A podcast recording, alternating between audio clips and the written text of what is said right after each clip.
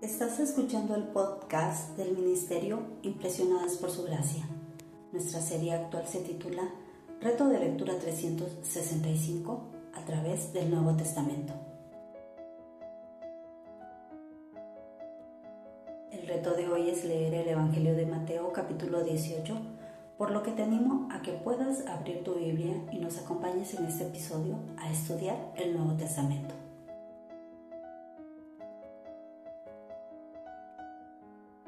Evangelio de Mateo, capítulo 18, en los versículos 1 al 5, nos dice que a menos que cada uno de nosotros cambiemos y nos volvamos como niños, nunca entraremos al reino de los cielos.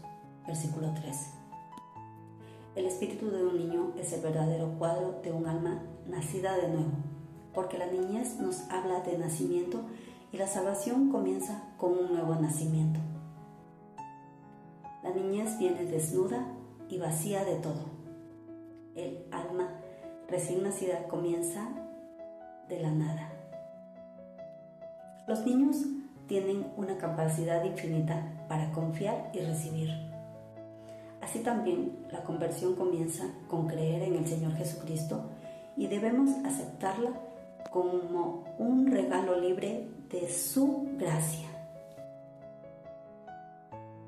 La niñez es un estado de absoluta dependencia. Un niño tiene que apoyarse en el brazo fuerte del Padre.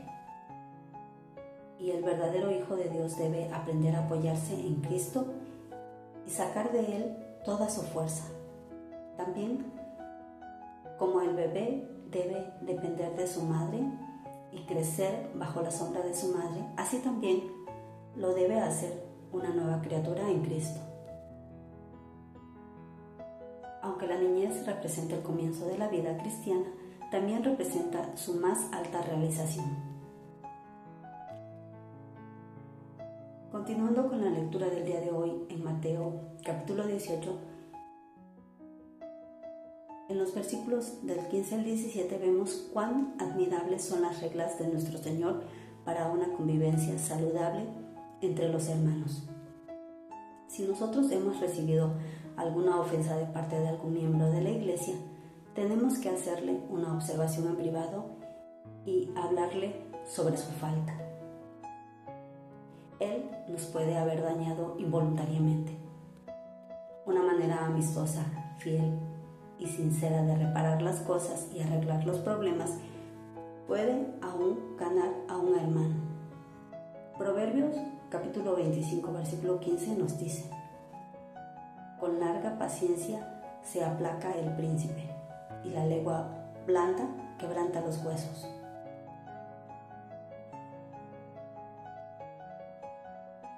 Quien puede decir, perdón, yo me he equivocado, puede hacer una amplia reparación. Si esta clase de procedimiento aún no produce un efecto bueno, se debe tomar un segundo paso nosotros tenemos que tomar a uno o dos testigos, personas maduras, que puedan participar con nosotros oyendo.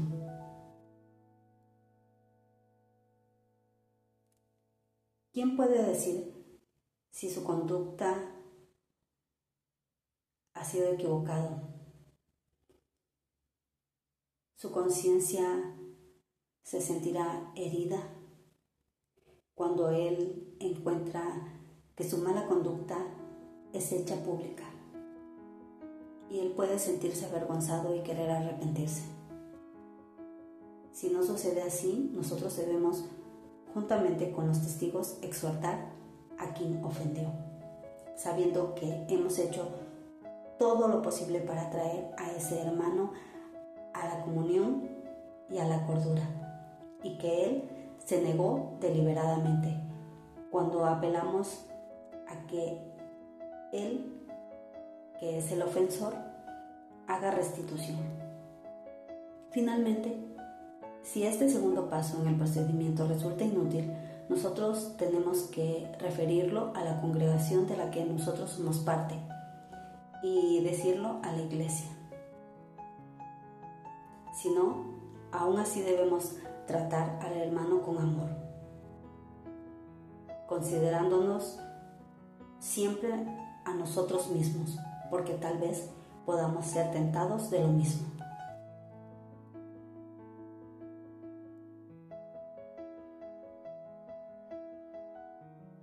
Mañana continuaremos con este viaje a través del Nuevo Testamento.